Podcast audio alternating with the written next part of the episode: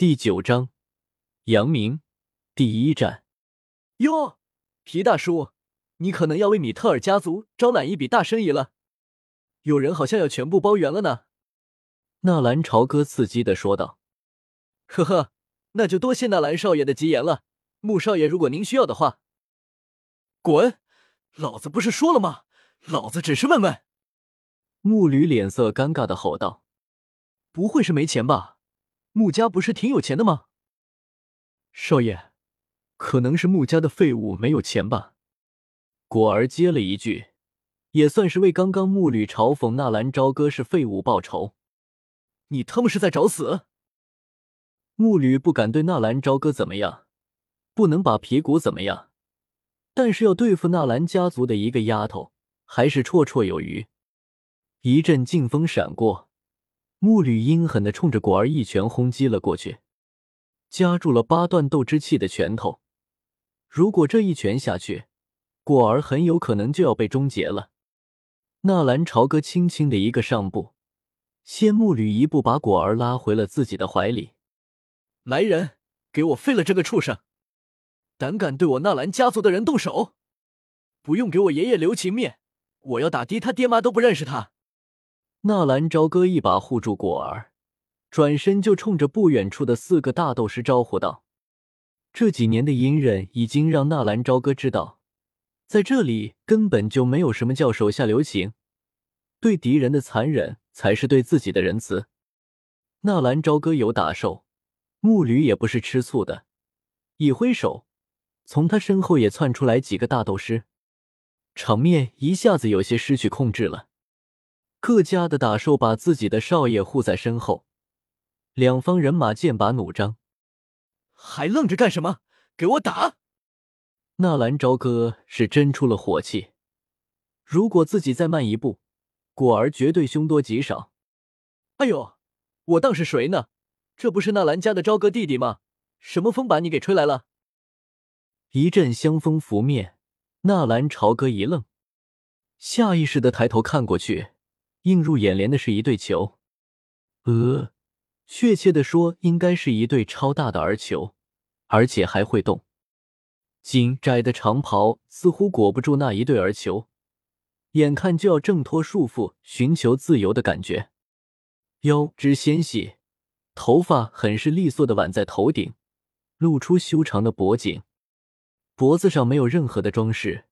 这是对自己的皮肤有着充足的自信才敢做出的装扮，莲步轻移，香风拂面，一时间大家都忘记了各家主人的命令似的。这就是传说中的亚妃，只是一个招面纳兰朝歌就冒出了一个这么样的念头。姐姐好，亚妃和自己打招呼，纳兰朝歌自然要兜着，这里可是人家的地盘。只是纳兰朝歌有些不明白，为什么亚飞要刻意亲近自己？主角光环，自己暂时还没有那个东西吧？忽然，纳兰朝歌内心一阵灵动，是因为自己的姐姐圣城三叔的名头。哎，我的乖弟弟，怎么来到姐姐的地方也不和姐姐说一声呢？这嫣然要是回来知道了，我可担待不起。亚飞拉过纳兰朝歌的手，有些亲昵的说道：“谁也不知道亚飞口中说的嫣然回来，要是知道了，知道什么了？或许这就是生意人的措辞吧。”穆少爷，怎么样？什么时候有时间，我们喝一杯如何？我最近刚刚收集了有些上等的龙舌兰。亚飞刚刚安抚了纳兰朝歌，一转眼又投奔到了木吕的阵营。嫂子。你可饶了我吧！要是让我哥哥知道我和你一起喝酒，他还不扒了我的皮？木吕嘿嘿一笑，不过目光却是没有从亚飞的胸前移开。木吕，我说过多少次，我和木战之间什么都没有，你再如此胡说，别怪我不客气。亚飞的脸色变了变，似乎那一句“嫂子”让他脸色有些难堪。得得，亚飞姐，我也不跟你废话，你让开。今天我要好好教训一下这个不知天高地厚的废物。木吕不敢招惹亚飞，但是眼光又狠狠的盯上了纳兰朝歌。顺带还瞅了一眼纳兰朝歌怀中的果儿。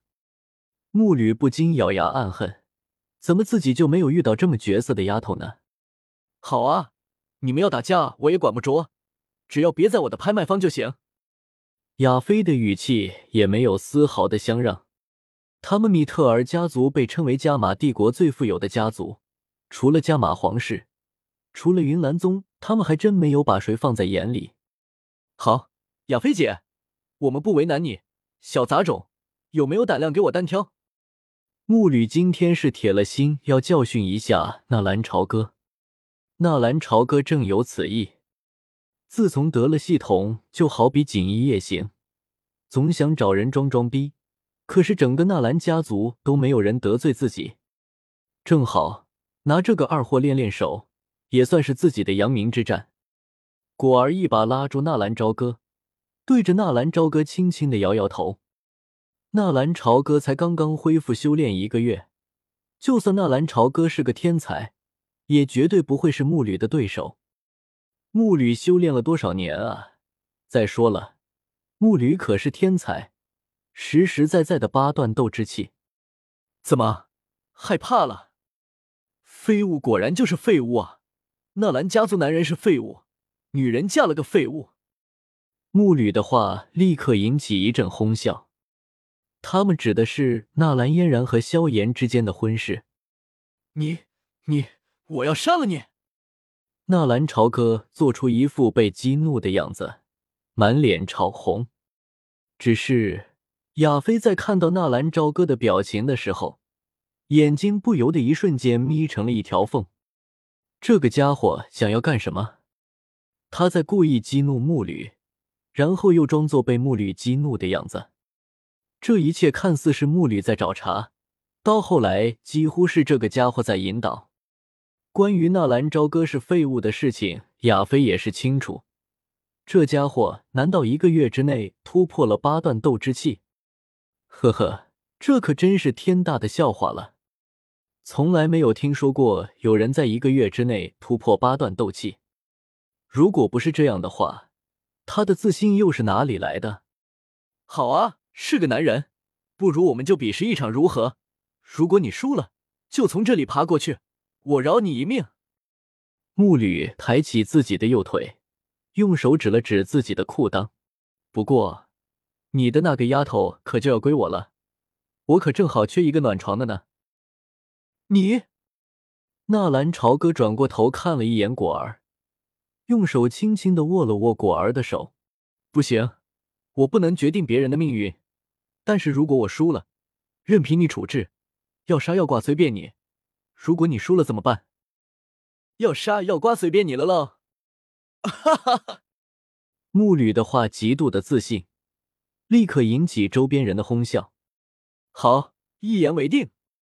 亚飞姐，能请你帮个忙吗？借你们的拍卖方的纸笔一用。纳兰朝歌转过身，就把亚飞拉下了水。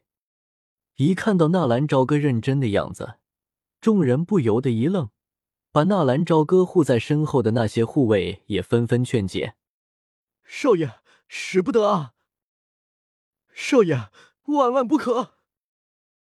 少爷，君子报仇，十年不晚。你这才刚刚修炼了一个月，